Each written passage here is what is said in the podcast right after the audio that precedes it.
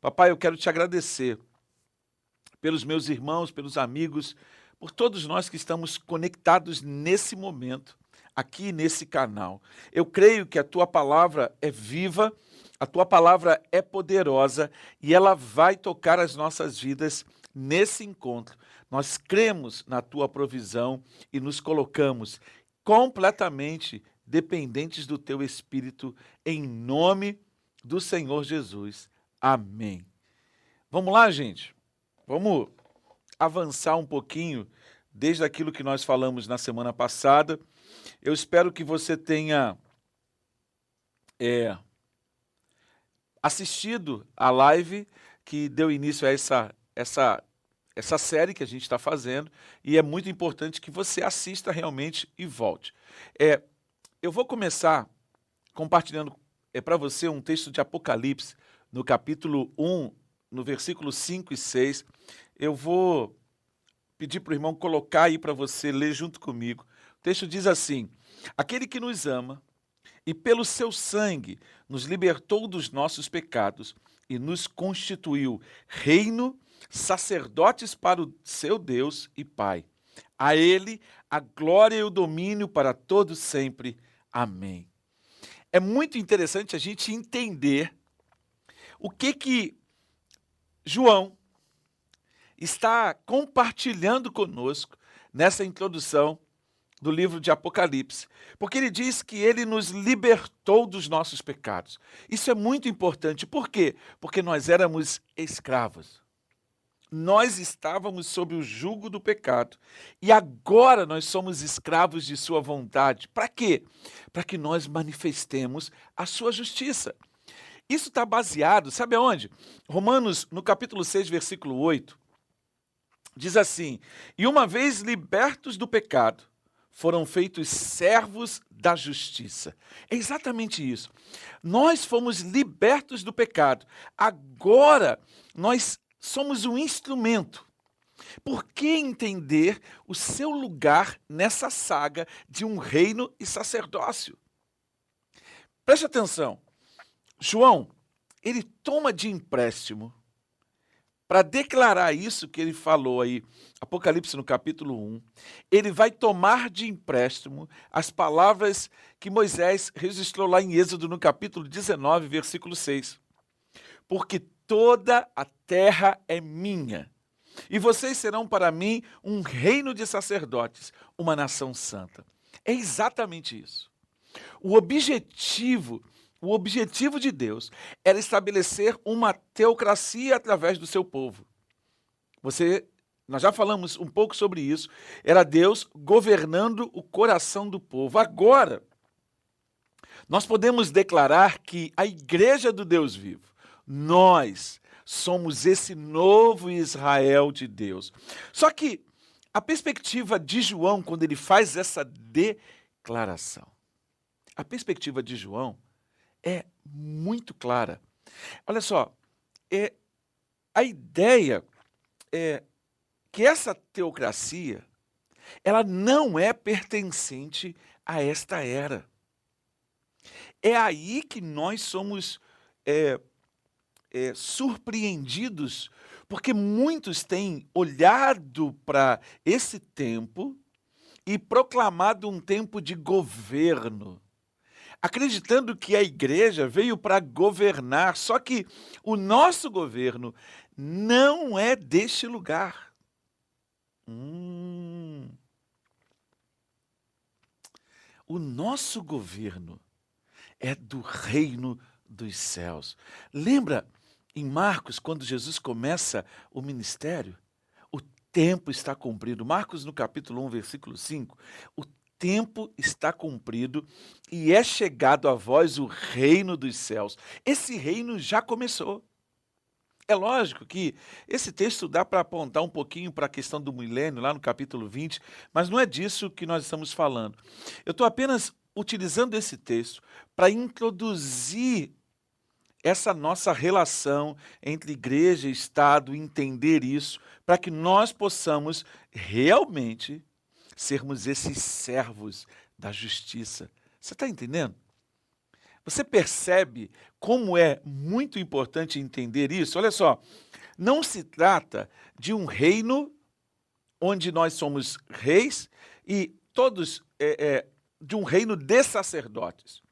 Mas ele fala de uma esfera de reino onde nós exercemos um sacerdócio. Que sacerdócio é esse? É que nós somos os responsáveis por nos conduzir diante do Senhor. Isso mesmo. Agora você pode ir à presença de Deus. Você pode, por causa do sacrifício de Jesus, avançar no teu relacionamento e se apresentar diante de Deus. Gente, isso é simplesmente surpreendente. Então, quando nós compreendemos essa realidade, fica muito fácil. Fica muito fácil é, entender isso e viver isso. Agora, olha só, eu vou projetar uma tabela é, para você acompanhar comigo o que eu vou te dizer. Nós vamos, é, nessa, nessa perspectiva agora, nós vamos olhar para o começo. Para o começo. Lembra que a gente falou aqui do Império, Império Romano, de como as coisas fluíram nesse tempo? Eu vou voltar rapidinho nesse momento, porque eu quero te mostrar uma coisa que eu não mostrei na semana passada. Mas antes de eu é, mergulhar nisso, eu eu decidi aqui na minha mente, entendi que eu preciso é, fixar bem essa, essa pegada aí do reino e sacerdócio. É porque nós, quando entendemos esse posicionamento, quando nós compreendemos essa visão, nós começamos a de fato a manifestar o fruto desse reino através das nossas vidas. Tudo isso nos foi concedido por meio da graça. Então, eu espero que você esteja entendendo bem posiciona esse posicionamento de reino e sacerdócio. Porque nós vamos olhar essa tabela, preste atenção nisso. Augusto, 27AC, está aí na sua, na sua tela, 14DC. Depois Tibério, Calígula e Cláudio. Do outro lado, você está percebendo Jesus. Jesus nasce no, na época de César Augusto, e ascende aos céus na época de Tibério. E aí você vê, já lá no ano 50, no, no governo de Cláudio, você está percebendo? Olha só, os judeus começam a ser expulsos. Começam a ser expulsos. Então, há um problema muito claro nesse, nessa tabela. Você vai ver Nero Olha aí, 40, 54 a 68. Aí você vê os textos de Paulo, você vê as coisas é, sendo manifesta, é, o incêndio de Roma, é, a perseguição. Os cristãos começam a fugir de Jerusalém. Aí lá você vê mais alguns imperadores, na outra tabelinha, 68, Glaba, outro, Vitélio. Eles foram rápidos, eles quase praticamente não fizeram muita diferença. Mas é exatamente como eu falei para você na semana passada, que no período de Vespasiano, a queda de Jerusalém. Então, Tito, Tito e Dominiciano, esses caras eles têm um papel muito importante, porque é aí que a gente vai ter a carta é, do Apocalipse. É nesse ponto da, da pegada que a perseguição vai ficar mais forte.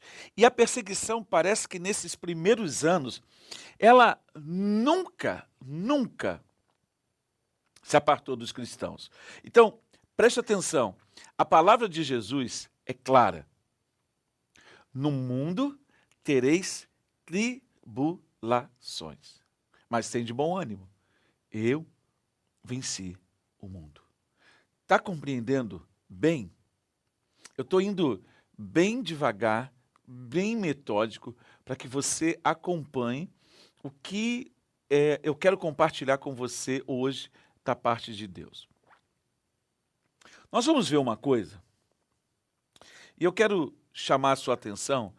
Eu vou mostrar como o Novo Testamento dá para nós um é, registro desse período da história.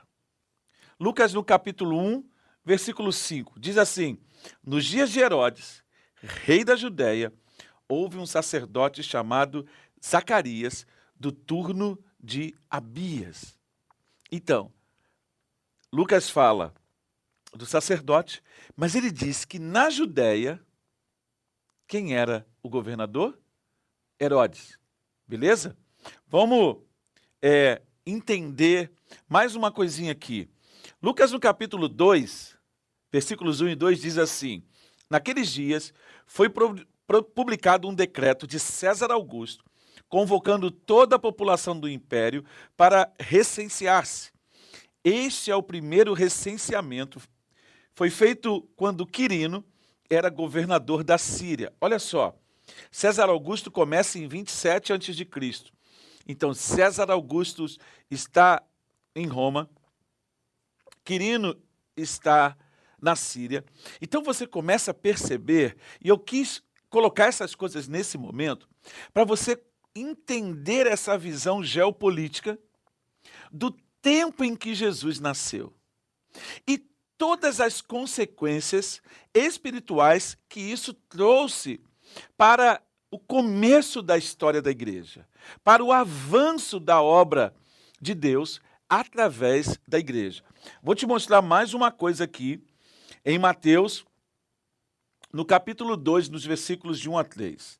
Tendo Jesus nascido em Belém da Judéia, nos dias do rei Herodes, eis que vieram os magos do Oriente a Jerusalém e perguntavam: Onde está o recém-nascido rei dos judeus? Porque vimos a sua estrela no Oriente e viemos para adorá-lo. Ao ouvir isso, o rei Herodes ficou alarmado e com ele toda Jerusalém.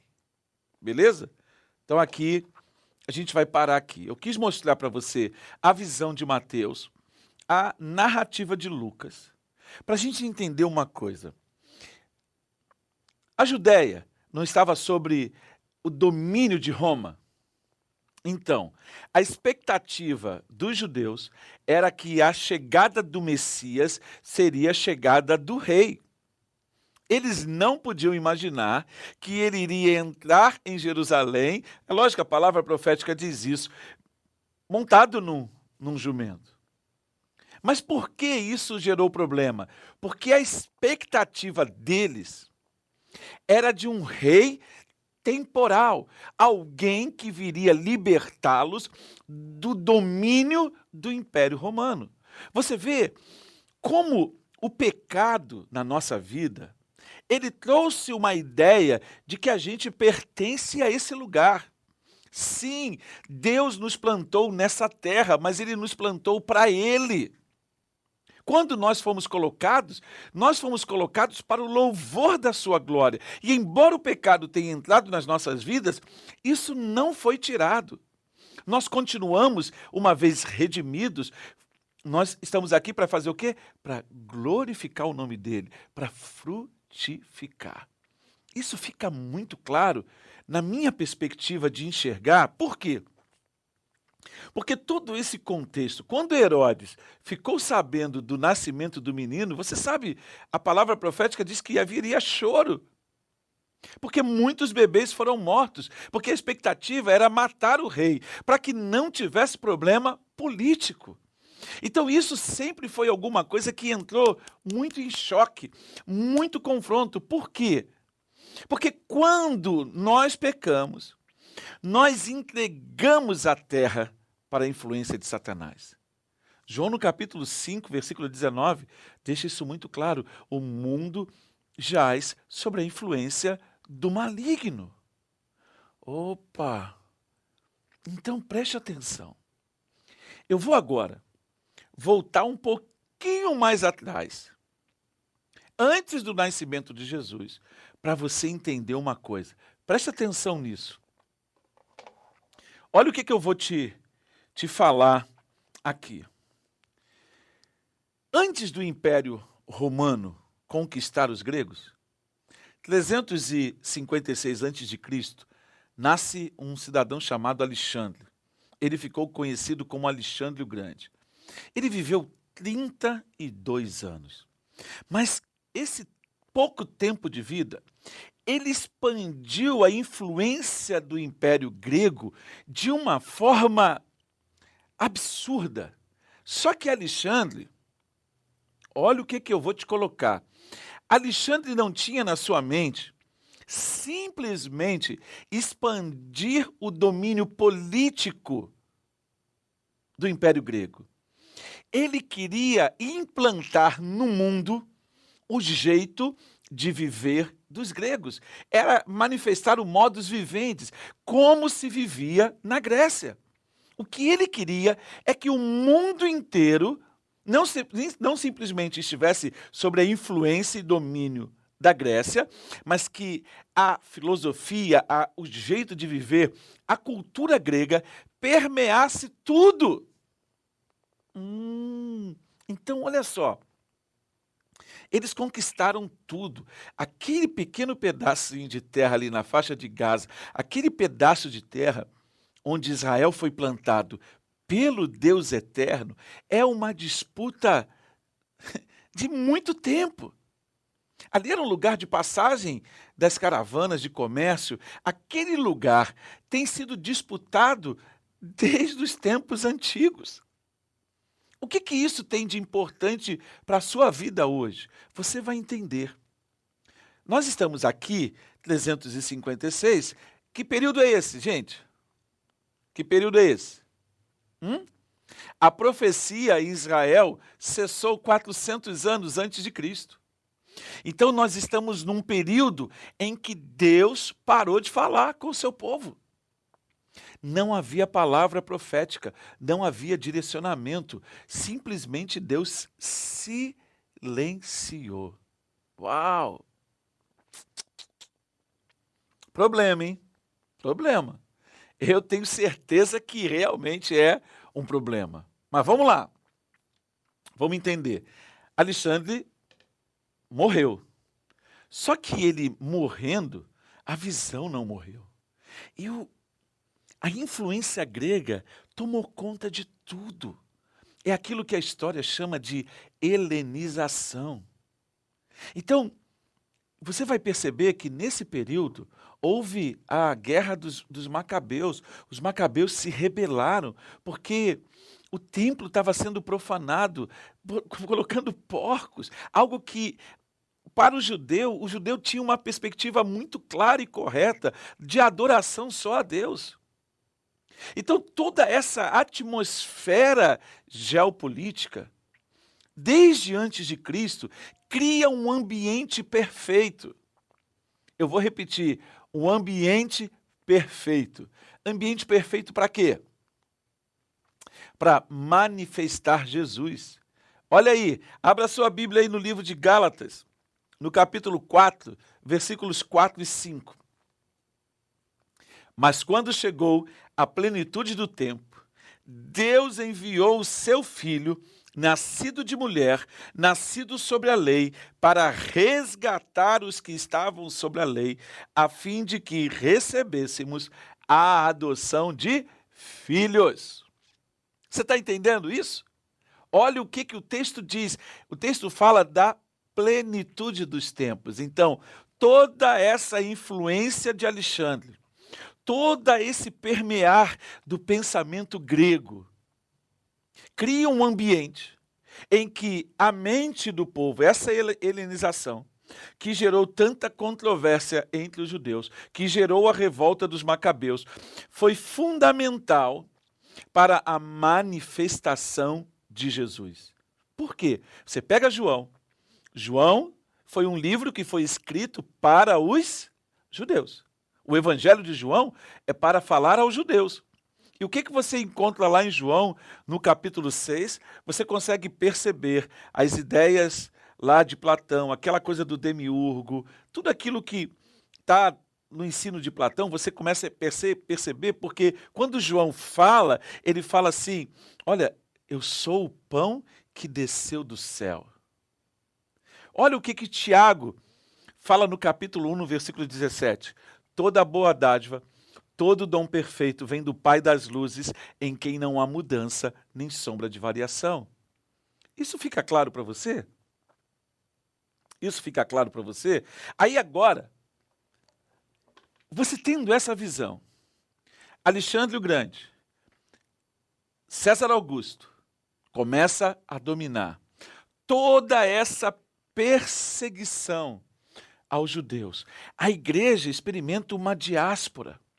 Eu queria tocar um ponto aqui, eu não sei se vai dar tempo para eu me aprofundar nisso hoje, mas se não der, a gente volta isso num outro tempo, num outro momento. Você, quando pega para ler a visão de Lucas, Lucas escreve o Evangelho, começa dando aqueles pontos históricos para a gente, e, e ele escreve o livro de Atos. Agora, deixa eu te perguntar: o livro é o livro de Atos dos Apóstolos?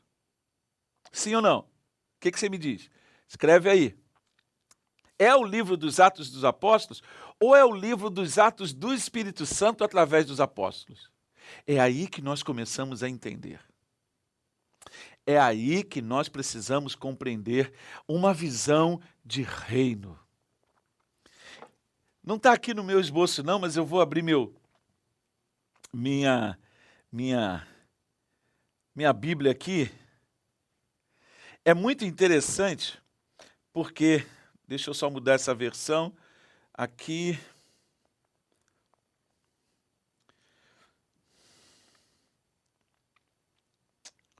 Peraí, peraí. Agora, está aqui. Olha o que, que o texto diz. Eu abri aqui em 2 Coríntios, no capítulo 10, porque eu queria chamar você para essa, essa pegada aqui. Olha o que, que Paulo diz, escrevendo aos crentes de Corinto, no capítulo 10 de sua carta, a partir do versículo 2. Ele diz assim: pá, pá, pá, no capítulo, capítulo 2, diz assim: Rogo-lhes que, quando estiver presente, não me obriguem a agir com audácia, tal como penso que ousarei fazer, para com alguns que acham que procedemos segundo padrões humanos. Então preste atenção nisso. Pois, embora vivamos como homens, não lutamos segundo os padrões humanos. As armas com as quais lutamos não são humanas. Ao contrário, elas são poderosas em Deus. Eu vou repetir, elas são poderosas em Deus para destruir fortalezas. Destruímos argumentos e toda pretensão que se levanta contra o conhecimento de Deus e levamos cativo todo pensamento para torná-lo obediente a Cristo. Irmãos, essa chave que o Espírito Santo me deu é exatamente isso. Nós nos movemos pela liderança do Espírito Santo.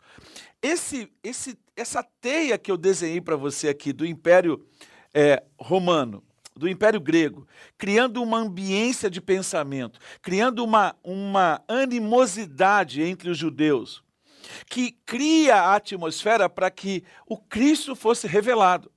Então, quando nós começamos esta era do reino de Deus, nós não mais nos movemos segundo os padrões humanos. Então você precisa entender quem você é em Cristo. Você precisa se mover com essa identidade. Por quê? Porque quando você entende que as armas das nossa, da nossa milícia, da nossa guerra, não são humanas, olha só, eu não estou te pro, propondo uma vida em que você vai viver como aquelas comunidades dos essênios. Você vai largar tudo, vai, como, como os cristãos da, da Idade Média pensavam, vamos colocar todo mundo no monastério e todo mundo vai viver lá no, no monastério, vamos, vamos servir a Deus é, nos flagelando, numa vida de subjugando, mas o problema é que a nossa herança de Adão não faz com que isso funcione. O que eu quero mostrar para você nesse encontro de hoje é como nós destruímos todo esse argumento, toda essa falácia intelectual que se levanta contra o avanço da obra de Deus, contra a igreja do Deus vivo, contra a palavra de Deus. Nós precisamos entender, olhando para o livro de Atos, olhando para essa geopolítica do primeiro século da igreja, depois olhando para, o segundo século, depois olhando para Constantino, olhando para todo esse cenário, essa pseudo-conversão de Constantino, tudo isso que foi acontecendo cria um ambiente de oposição à igreja. Peraí, peraí, peraí. Você está falando da história da igreja mesmo, pregador? É isso mesmo? Mas se você olhar para a história da igreja, não dá um desespero? Por quê? Porque em muitos momentos da história, a igreja nem parece igreja. Ué, quantos erros, quantos desvios, quantas heresias, quantas coisas é, absurdas que foram feitas em nome de Deus. Mas você precisa entender exatamente isso. Eu e você somos pecadores. Nós nos arrependemos todos os dias? Sim. Nós choramos diante de Deus quando pecamos? Sim. Mas é apesar de nós. É isso que a gente tem que entender. Os cristãos do passado vivem os mesmos, viveram os mesmos desafios que nós vivemos hoje para professar a fé em Jesus, para nos mantermos fiéis, para nos mantermos íntegros. Então, simplesmente lançar um olhar para essas pessoas, preste atenção, foi por causa da fidelidade de muitos homens e mulheres. Ah, mas é os bispos de Roma, a igreja vendia indulgência. Eu posso falar das, indulgências, indulgências que são vendidas hoje? Coisas que as pessoas tentam oferecer que nunca estiveram dentro da perspectiva do reino de Deus, mas são oferecidas. Então pare para pensar.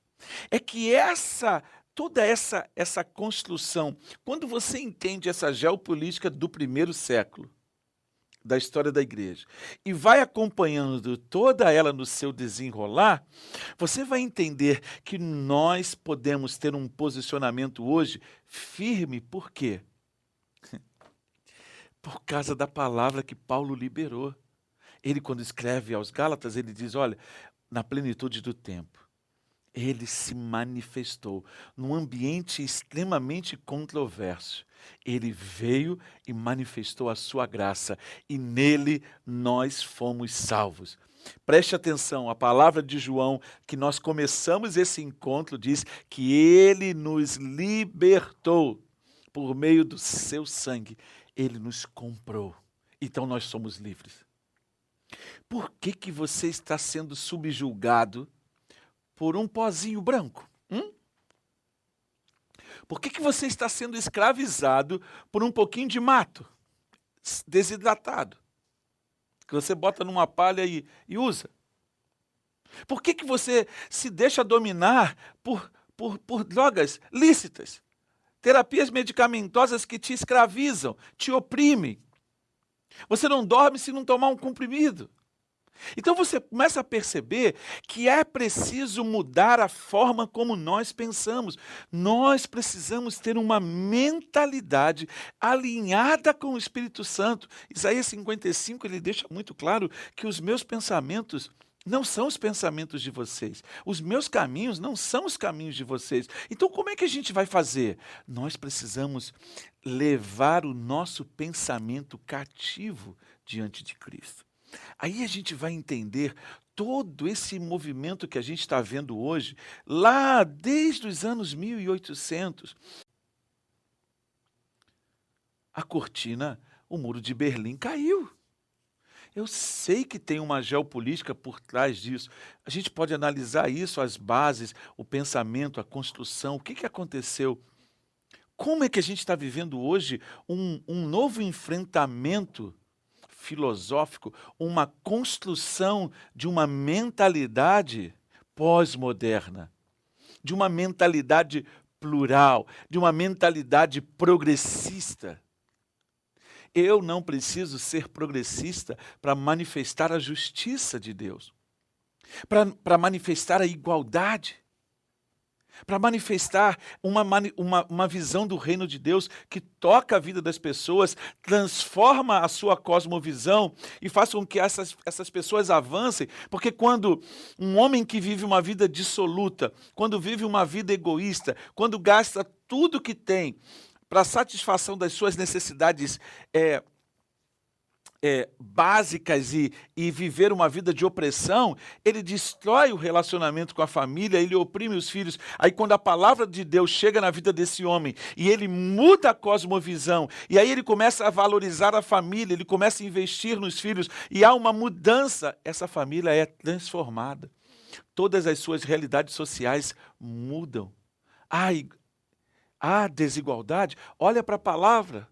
Olhe para a palavra e veja lá se o Eterno não declarou: os pobres, você os terão sempre com vocês. Eu não estou dizendo que Deus aprova a desigualdade, mas a desigualdade, a desigualdade não é fruto de Deus, mas sim do meu e do seu pecado. É a ganância, é o orgulho, é a vaidade são os vícios, a corrupção. É isso que produz a desigualdade. É isso que leva. Olha só, deixa eu mostrar uma coisa para você. Você que está aí olhando para o noticiário da TV e está estarrecido com o que você tem visto. Meu Deus, deixa eu te mostrar aqui uma coisa. Em 2 Timóteo, oh meu Deus, eu abri Tessalonicenses. Fiquei nervoso. Não pode ficar nervoso fazendo live. Tem que ficar tranquilo. Eu já estou caminhando para o final. Deixa eu te mostrar isso aqui, ó, para você entender essa, essa, essa, esse conflito que a gente vive. Presta atenção. Olha aqui 2 Timóteo capítulo 3, versículo 1 diz assim: Saiba disto. Nos últimos dias sobrevirão tempos terríveis.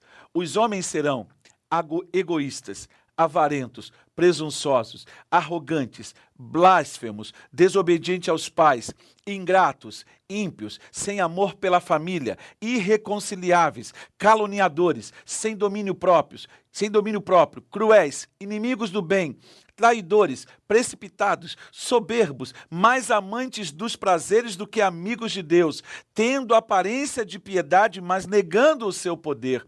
Paulo, escrevendo ao, ao jovem Timóteo, diz: afaste-se desses também. É isso que promove a desigualdade. É isso que promove a miséria. Então nós temos que entender que esse é um tempo para que nós nos movamos. Uh, para que a gente caminhe cheio do Espírito Santo, levando cativo o nosso pensamento diante de Cristo, nos movendo com integridade e ousadia, proclamando a palavra e entendendo o nosso reino e o nosso sacerdócio, entendendo o nosso chamado e a nossa visão e manifestando o reino desse Deus. Eu vou parar por aqui. Na semana que vem tem mais, mas nós vamos orar. E eu vou pedir para você curtir a live, se inscrever no canal. Mas você precisa entender que essa é uma construção esse pensamento precisa nos libertar para que, de fato, nós entendamos que nós não temos que nos tornar o Estado. Esse governo é influência. Esse governo não é não é o caminho do cetro e do trono, mas é o caminho da toalha e da bacia. É o caminho de uma igreja que sabe qual é o seu chamado, sabe qual é o seu lugar e se move com ousadia, com integridade, sem temer e sem retroceder. Nós vamos avançando, nós vamos nos movendo. E aí você entende? Olhou para o primeiro século, compreendeu como é que as coisas se deram? Perseguição, perseguição, calúnia, difamação, mentira. E a igreja se espalhou por todo mundo que era conhecido. E sabe qual é a chave para esse encontro? Ela chegou até nós. A palavra de Deus, a Bíblia, é o livro mais vendido sobre a face da terra. Eles tentam calar a Bíblia, achando que calando os cristãos, a Bíblia vai ser calada. Isaías no capítulo 40, o profeta, o homem de Deus diz: Seca-se a erva, murcha-se a flor, soprando sobre eles, sobre eles o hálito do Senhor, o vento do Senhor. Mas ele diz: A minha palavra permanecerá para sempre. Vamos orar? Vamos orar? Papai, eu quero te agradecer por esse tempo. O meu espírito está transbordando diante do Senhor. Porque eu creio que essa palavra pode mudar a cosmovisão de algumas pessoas, pode levá-las a compreender a grandeza do teu reino e entender que o que nós estamos vivendo hoje é consequência da ação de um homem egoísta, presunçoso, blasfemo, que ama mais aos prazeres do que ama a Deus. Que o teu povo entenda o seu chamado e o seu lugar neste mundo, para a glória do teu nome. Amém. Em nome de Jesus. Amém.